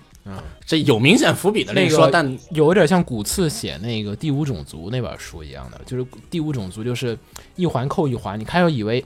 那个书特《第五种族》那本书，我不知道该不该说，但是说吧，那个其实是一本魔幻书，开头是魔幻书，看了一点儿以为是魔幻书，后来发现哦，其实不是魔幻，是科幻。哦，再往后看，哦，原来不是科幻，是玄幻。哦，以为是玄幻，最后往上给你解释，它里面就是一环扣一环，说你以为你在修真，其实你没在修真，你在用的是一种科学的手法哦。然后科学完了之后，开始给你解释说，其实世界各国的神话里面的什么孙悟空这些，他都是外星人，然后他带有着异能量，然后可以给你解释孙悟空的一些能力。其实什么金箍棒变大变小，其实是一种科技能，这是一种什么什么科技，然后怎么怎么样解释，然后说孙悟空其实是外星人过来帮人类，然后怎么怎么样开始讲，其实玉皇大帝那些才是真正的想去奴役人类的外星人。而孙悟空是想帮助地球人的外星人，而这些外星人之间在互相的打，然后在整整个在扩开说希腊神话是怎么怎么样，其实也是外星人。然后你说日本神话怎么样，也是外星人。然后这些外星人为什么他是想 要都是外星人。他是想要获得都是外星人。就是 就是那些神，那些神那些不可思议的力量，就是因为他们的科技太高了，让你以为那些是魔法，啊，嗯其实不是魔法，就是科技。然后他再往后面走，开始讲星河舰队，开始讲地球，开始讲外星。就你那本书开头看是在修仙啊，这个人是在修仙，在炼丹， 怎么后面就开始讲火箭了？然后再开始挺好特别挺好科学， 我非常讨厌那种一开始告诉我是科幻，讲着讲着就开始修仙的那种，那个不行，那个不特别行。讨厌那对这种。个放开这个女巫也是一开你以为是魔法，嗯后来发现有科学科技，然后又出现异形了嗯，然后后来发现哎，他们也是科学的嗯，然后再往后对对对再往就天境的极北之心也是，对，而且天境的极北也是。还挺有意而思。且女巫对女巫这个她她的那个政治斗争，前面那个秦九不是说也有很多政很治真上的实因素，但她政治上她不是那种宫斗，因为男主很快就成为一因为他哎方是男主啊，嗯他没法没有没有男男主是被流放出去了，啊，对是一开始有一些宫这斗也戏算是客份，但她观后条来件就吧会，不然的话不在边境的话，他就相当于是直面那个外星那个边境，要不然的话他可以不可能那个发展女巫嘛。嗯，回头看一下，回头看一下感觉回头还看一挺下有意思的。嗯，好，电视剧，电视剧那个最近看了一个片儿，呃新片儿，那个阿比玛，大家这个是记住我说这个名字，大家一定要记住，阿比玛是一个日本本土的一个网络放送平台，它给放了一些电视剧啊，就还有口放鼻 K 那个那个企业摊那个是吧，对对对，啊那黑色的摊位啊，它去年夏天就已经在放了。然后那个 Abima 这个呢，是一个，呃，我认为是日本的 Netflix，就是它模式都向着日本的 Netflix 的那种方式在做，但它很多就是它有很多本土资源嘛，它可以放下本土的综艺节目、本土的电视剧，还有本土自己日本人拍的日本的日剧，然后也是 Abima 投钱，然后 Abima 呢投钱，他也学 Netflix 投了一些本土的导演，然后拍一些片儿。然后日本人呃美国人当时不是选的是《纸牌屋》嗯这种就是传统的美剧思路来去做嘛，而阿比玛想的说，我们有很多看日剧的人没问题，但我们有很多二次元观众，你看，那我们就做一个二次元人也能看的这种就是日剧，日剧就叫《Koi d a k i t e n s i 这是什么意思呢？就是只有声音是天使，讲声优的，就是哦讲的是一就是一群年轻的声优进入到就是在这个声养优生所在声优学校里面学习。然后他这个第一集在现在刚放，十五号的时候才放的，第一月十五号才放，还没有字幕。我看的我在阿比玛上去注册会员看的。然后他讲的就是一群新的年轻人在这个新的声优业界里面，然后它里面有很多的那种就是大佬客串，就是像内田真理，然后像是那个就非常多的，就是还有就是像悟空的声优，然后还有很多的那些老声优、老牌声优，还有什么那个就是北斗神拳的剑次郎那些声优全都出现，有六十多个声优在里面客串演出里面的一些老师，或者说扫地的大妈， 就是那种扫地翁，真的就是你一看就是真是业界大佬，然后就扫地说：“哎呀，你这个配音不对啊， 你该这么配。”然后哇、尿了，说哇好专业啊！ 然后说啊、没事，我在这个地方，在这个声优学校扫地扫了六十年了， 就那类似那种感觉的，就是你一看真是大佬，各种人客串，然后还挺有意思的，这是玩梗的地方。好的地方呢，是在于他讲这些声优在这个业界里面，他们还是男主是一个抱有着我们传统声优印象的那些人，就觉得说声优就是靠声音的演技去给角色附身，然后呢让这些角色变得有魅力起来了。然后呢，后来第一集开头讲就开始说，现在的声优已经要靠脸说话的了，不是只靠声音就可以搞定的业界了。哦偶像 化。对偶像化偶，像然化后开始给讲这个东西的冲突，然后男主造成了这个冲突。而这个片为什么叫只有声优是天使呢？只有声音是天使呢？是因为其实声优也是人，他们也有很多不好的就是品性啊和习惯啊和一些难相处的地方。他们有些就是声音的配音演技很好，而在人际交往当中，他们也面临着很多就是挫折、烦恼和困苦。所以我们只觉得这些人声音很好听，而忽略了他们在现实当中是怎么样的一个人。而这些声优里面，其实他们在学生时代和在普通时代，他们下了舞台之后，也其实是一个，也许是个懒散的大叔，也许是一个其实性格有一些苛刻的一个什么阿姨这样的就一些可能他实际性性格和你配的那个经典角色是完全不一样的。对对对，哎但他不去讲大佬，他还是找讲他们自己的这些演员当中配音的很多部分。嗯中间有一段我看他 NG 了四十多条配一句话，你就看着你很有感触，就是。就是确实，他们对这东西要求就是有这么高，然后去给你一点点的在解释这个声优业界生活的一些这种状况。因为声优业界也其实，声优业界的成功率非常的低。现在日本的声优好像有差不多四万人，只有四万人，呃，就是有四万人当中才有一个人能出来。呃，我忘了他当时算了多少人，是每一期有四万人还是多少人？反正声优业就不断在扩大，而成功率只有百分之零点零三，呃，零零三。我忘了多少人的一个概率去算现在的声优成功业绩，就是说现在总声优业绩有这么多人，成功出道的声优只有这么一点儿。然后给你去讲述这个业界的一个事情，声优只有声音是天使，大家可以有空可以看看这个日剧。啊，估计过段时间还是会有人去做这个做字幕，做字幕的，嗯，反正剧不错，拍的质量很好。我觉得阿比玛让我看到了一线日本人自己开 Netflix 的这种，就是希望的希曙望光，啊因为拍的那个片儿拍摄质量相当的好，比很多的那种套路的电视台拍的日剧的拍摄质量好很多很多，灯光打光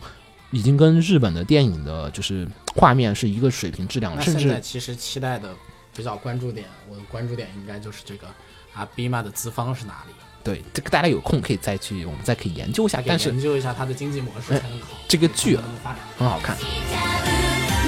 よきっと素敵な未来が待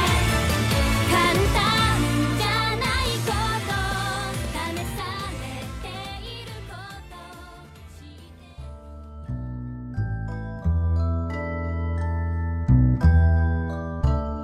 然后去年玩了一个游戏的话，我觉得其实去年玩的最好的就就看巴拉了。其实我有点晚了，你是真的晚花了，因为我是从一三年对吧开始玩的。看对巴，拉那个时候这个游13戏年，那个时候这个游戏还没上 Steam，只能从官网买，还是个开发中的游戏。这个游戏其实是我们已经说，我记得去年的年去年的新春四台联播的时候说过，啊、嗯就是讲了对放火箭的一个游戏，就是。你要自己你自己有一个火箭工厂或者什么东西，然后呢你去有打很伞，你有很多的材料，你就可以自己装火箭，然后呢，你把这火箭射到天上去，就没了。这游戏里没有其他的东西了。如果你不打一些任务目标的话，其实说白了就是你自己怎么玩，随便你，反正你就装一个火箭，把小绿人送上天。好像一听还挺简单嘛，不就放个火箭嘛？但是这个游戏呢是讲究了这个物理学的一些原理在里面了。传统的我们觉得就是你看电影里面就是什么太空飞船回到地面，对吧？蹭的一下就往地球上一一钻，它就回来了。其实不是的，因为呃地心是有引力的。就大家都知道，轨道上其实变一个轨道其实是非常的困难的。你要冲大气层，就是你虽然好像我看我出了大气层，我就可以往任何地方飞了，其实不是的，嗯引力还在继续束缚着你。就是你如果不能再继续推足够的推力的话，你就会被地球给拉回来。就即便你好像飞出大气层了，你只要关火了，还是会被引力给拉回地面，除非你到了某一条这个就是到圆了形的轨道了，轨道上面去，否则你最后的轨道还会落到地上。而你的燃料其实不是无穷无尽的，你的推力也不是的。你如果要放更多的燃料，你的船就会变得更重；你如果放更大的引擎上去，你的船也会更重，而且消耗会变得更大。那么你怎么把一个火箭推上去呢？就是传统的火箭里可能就是开始我就开始钻研，就是说啊，分级火箭，因为小时候看长征长征系列的那个运载火箭，不就是周边绑三个嘛，先推上去，周边的那几个砰嗯砰四个给摔掉，然后呢再分级，再把下面级摔掉，越往上飞，它那个飞船越轻。越轻就越不容易受到，就是就是越小的受到引力的那越个，容易脱离引力的束没有，缚。就其实是时刻保证一个最划算的推重比，对，就是嗯推力和重量的比例。你抛开多余的那个船体的话，就等于那个把那减重减掉已因为已经变得不重要了。燃料你都重用要完了嘛？嗯对，嗯反正这个游戏概括就是：开局一条船，飞船全靠船。 就是你飞船全靠你自己装，你开局就只有一一个小绿人儿，然后你就剩下的开始自己想办法怎么把他们送上去。然后有趣在哪里啊？有趣在于是你可以给自己加戏，而且就是你可以掌握很多姿势和知识。你在玩的过程当中，你会逐渐理解到，哦，人类的太空是这么发展过来的，就是我先要放一个火箭上轨道，我模拟我我玩的游戏是同时在看一个纪录片，叫《When We Left Earth》，是 NASA 拍的一个纪录片，呃，六集，讲的是。就是 NASA 当时怎么和美苏，就是美苏之间怎么竞赛，然后上上太空的这个计划的一个比赛的全过程，就讲的说，哎，我们要把人送上这个月球，然后去讲我们中间发生了多少次的这种变化，然后怎么样去造大的火箭，怎么样的去送到月球上面的全计划。然后我玩的时候，我也脑补大概的意思是什么样的，就是我造一个飞船上去，好，我第一次竞赛我赢了，好，我再来，我造第二颗上去，然后试试对接啊，可以，第三颗试试对接历史还原， 对历史还原。然后还有一种玩法就是出现意外了，你就要抱着就是火星救援的气氛去玩。我开头就是有一次玩就是那个火箭，就是把人送上月球了，但是我算错一个东西，燃料不够回地球了。再造一个火箭去接那个人，然后再造一个火箭去接那个人，然后我去造上去之后发现，然后他在月球轨道上飘着呢，我另外一个船也进入月球轨道了，两个人很难对到一起，就是速度太快了，飞船速度特别快，就是每个人都就是相对速度都是只有四米了。相对速度四米每秒了，但是我们在轨道上是以就是差不多将近三百米每秒的速度在沿着那轨道转，然后我发现一点，我忘记他妈的造那个就是对接的窗口了，就是我第一个飞船是没有对接能力的。我想要不要让小绿人从那边跳过来，但是我中间跟他隔了有七十米，但是那个轨道特别大，我要想改变那个这个七十十米是转瞬即逝的，对现在是七十米，过一会儿可能就变成一公对，里。过一会儿就变成一公里了。 我说他妈跳不过来呀、我最后面怼到了三十米，就是已经是极限了，我没有用任何的插件，就手动去调三十米，不行了，不行了，然后就哇，啊没有跳过来。我开始想方案三，我绝对不能抛弃他们的存在，然后开始造人类历史上呃小绿人历史上这个第三大火箭，然后开始碎上去一个一大艘，我上面放了一个爪子，我想的是靠那个爪子撞上去。后来发现你要在轨道上面把两个东西撞在一起还是挺难的，而且他们都沿着那个月球轨道高速的旋转。然后第三个也在月球轨道上面，然后后来就发现你在月球轨道上面飞着三 三个飞船，然后每个人上去救，就像那个吊车吊前面一个掉到水里的吊车一样的，然后这个吊车也掉下去了，你上更大的吊车。我想不行，那就月面拯救计划。让他们三个先逐一的迫降到基基本相似的一个月球坑里面去，而着陆还不让他们炸，然后大家啊好都停到月球表面上了，因为我对接技术我不行嘛，那我就好，那我就再造另外一个飞船着陆，再把它们接起来，然后再送回来，然后造第四艘，终于成功了，然后第四艘飞船上下去着陆的时候，因为我那是纯手动操作，就是着陆，就它着陆速度太快了，然后再加上那个结构，我火箭很长，就着陆那个火箭一定会倒，一倒就炸，然后就是。靠！你怎不么能又那样来降落，你得像真实的那个登月一样，把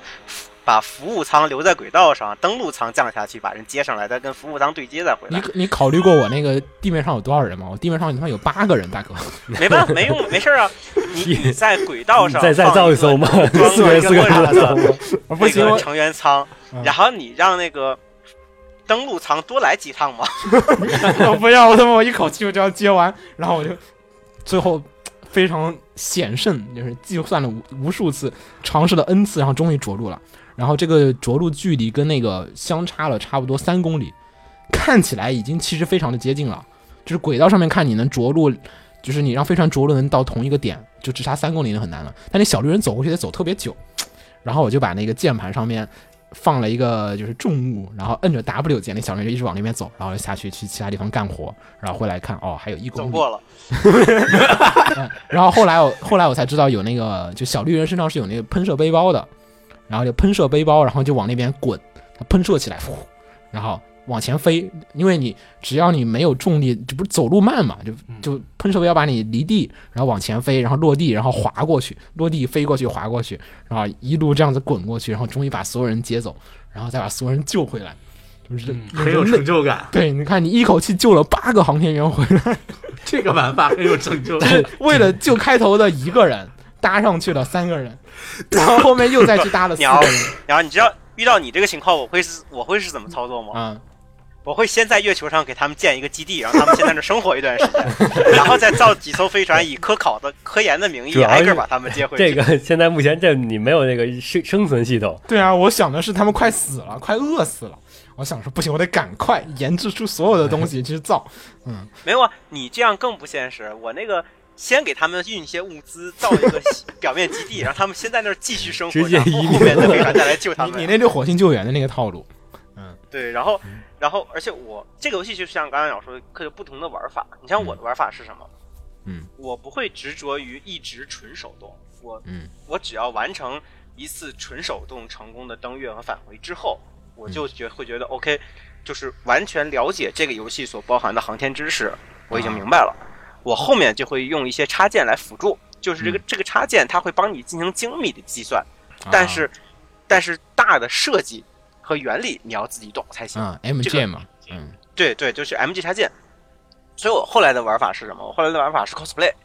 啊，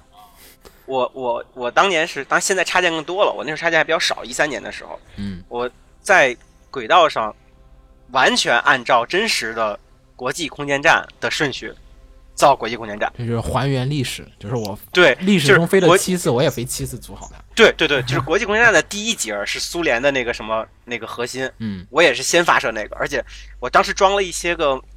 按照现实中的航天器来做的 mod，嗯现实中苏联的那个苏联的舱，我就用苏联的火箭送上去；嗯现实中美国的舱，我就用美国的火箭送上去，然后按照现实中的顺序对接。包括有些组件，它是先组成一定结构，后面拆开了重新组合成其他结构的。嗯我都是按照那个顺序先组合，然后截图，然后再拆开，再重新组合。嗯，就是，然后一步一步啊的，，对对，还原历史，啊对，一步一步的截图跟历史照片对比，你会比较有感触，就是说哦，人类是这么样的去完成太空探险我觉，对，定元站，包括包括后面甚至什么，甚至有些组件，它那个它是那个用航天飞机运上去的嘛，嗯就从航天飞机那个被基地抓出来扣上去。就嗯按理说，如果你考虑游戏性，这个组件继续用火箭发射是非常方便的，啊，但现实哎中用航天飞机发射，那我就要设计航天飞机，然后再用航天飞机发射，然后航天飞机发射用机械臂，那个机械在游戏里操作特别难用，用机械对，那个超用。难用。反正我觉得是一个不错的太空的，就是学习片儿。我哦超棒！我觉得是我这辈子玩过的游戏里面，能靠这个游戏本身让我觉得这是学的最多的，学的最最好的，就这个游戏。大家可以就是听看着那个纪录片儿，就是一点点的去，这是一个学习的游戏，嗯，对。按瓜总那玩法就是回回顾历史，然后按鸟那玩法就是创造历史了。其实你可以没有，我我后面也创建历史，我后面创造登月登登陆火星之类的历史。嗯我玩这个当初是玩到，呃，登陆了整个太阳系所有的星球。在你游戏里。以游戏现有的科技，你能登陆太阳系所有星球，在现实里还没有做到的原因，没钱，没钱，嗯，限制于经济。对，其实主要是没钱。嗯，人类真要上去问题不大因，为这里面可以随意加速时间，嗯，就是因为因为你上去的话可能要四五个月，你这对补给、吃饭嗯啊都是个问题。对嗯不打 mod 的话是不用考虑那小小绿人饿死的。对，在现实中，现实中我那个登陆很远的星球的时候，可能中间的漫长的太空旅行就要几年。对你人可能就得冷冻但起嗯小来，绿人不会死， 所以科技上其实也还差点儿。而且但你是其实可以它造大。这考它是综合考虑游戏性的嘛，嗯，是它整体科技水平是这个，但它忽略了某些细节。就反正我觉得坎巴拉是一个非常好的游戏，这个大家要真的是有兴趣的话，不妨的去，呃，体验一下。我觉得真的就是它是一个，呃，真正意义上做到了很多国内厂商想做寓教于乐的那个核心点。真的是你玩它的时候，寓你教于乐，对你会了解这的个，寓教有点太高端了。就门槛高一点。嗯，但其实玩起来不算特别的难，就是有教学关卡，然后你走完之后，你大概就知道说，哎，原来上太空是这么一个环节的步骤。其实看起来比较以前觉得太空电影里面什么《星球大战》里面咻火箭上去，嗯，不是。后来我玩《星际公民》的时候，我就觉得就是看《星际公民》那个就是，哎呀，你飞船怎么可能直接就下去了呢？你肯定要先变个轨啊，你肯定要先转个三圈把轨道调圆人家啊。 星际公民科技树不一样，嗯，是。人家说不定都反重力什么。对，人直接垂直下去，然后一个弧度就回 就飞但了。是但是它进了大气层里面，它有考虑气动学， 就就很扯了。就说你他妈在外太空里都不考虑这个屁事儿，你这个动力了，你进了大气层还会考虑到说啊，我会被这个重力所束缚，会被气动学所影响，扯呢。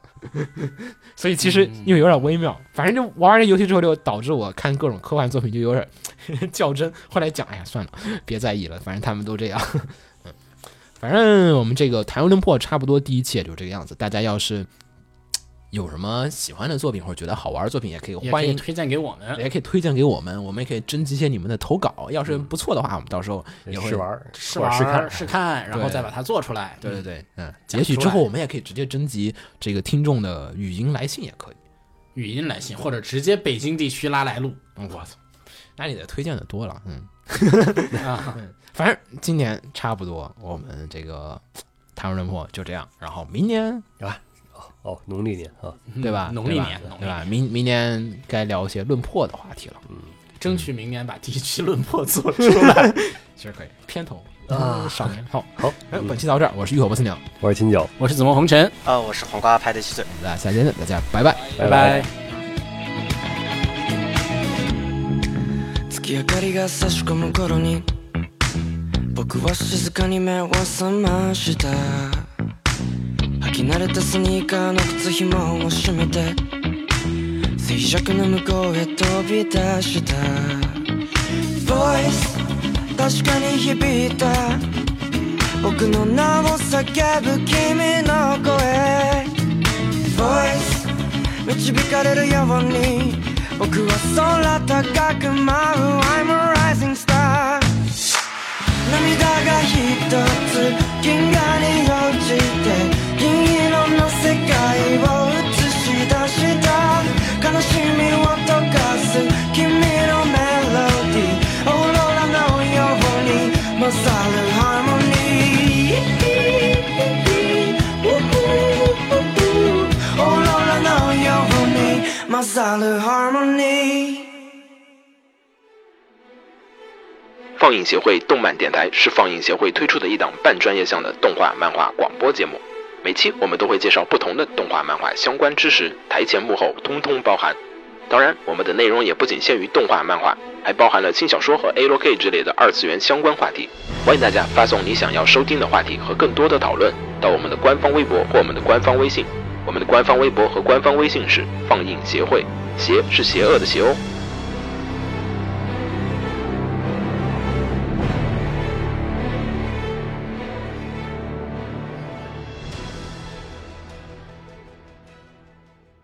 给楼给你妹啊，是给楼给好不好？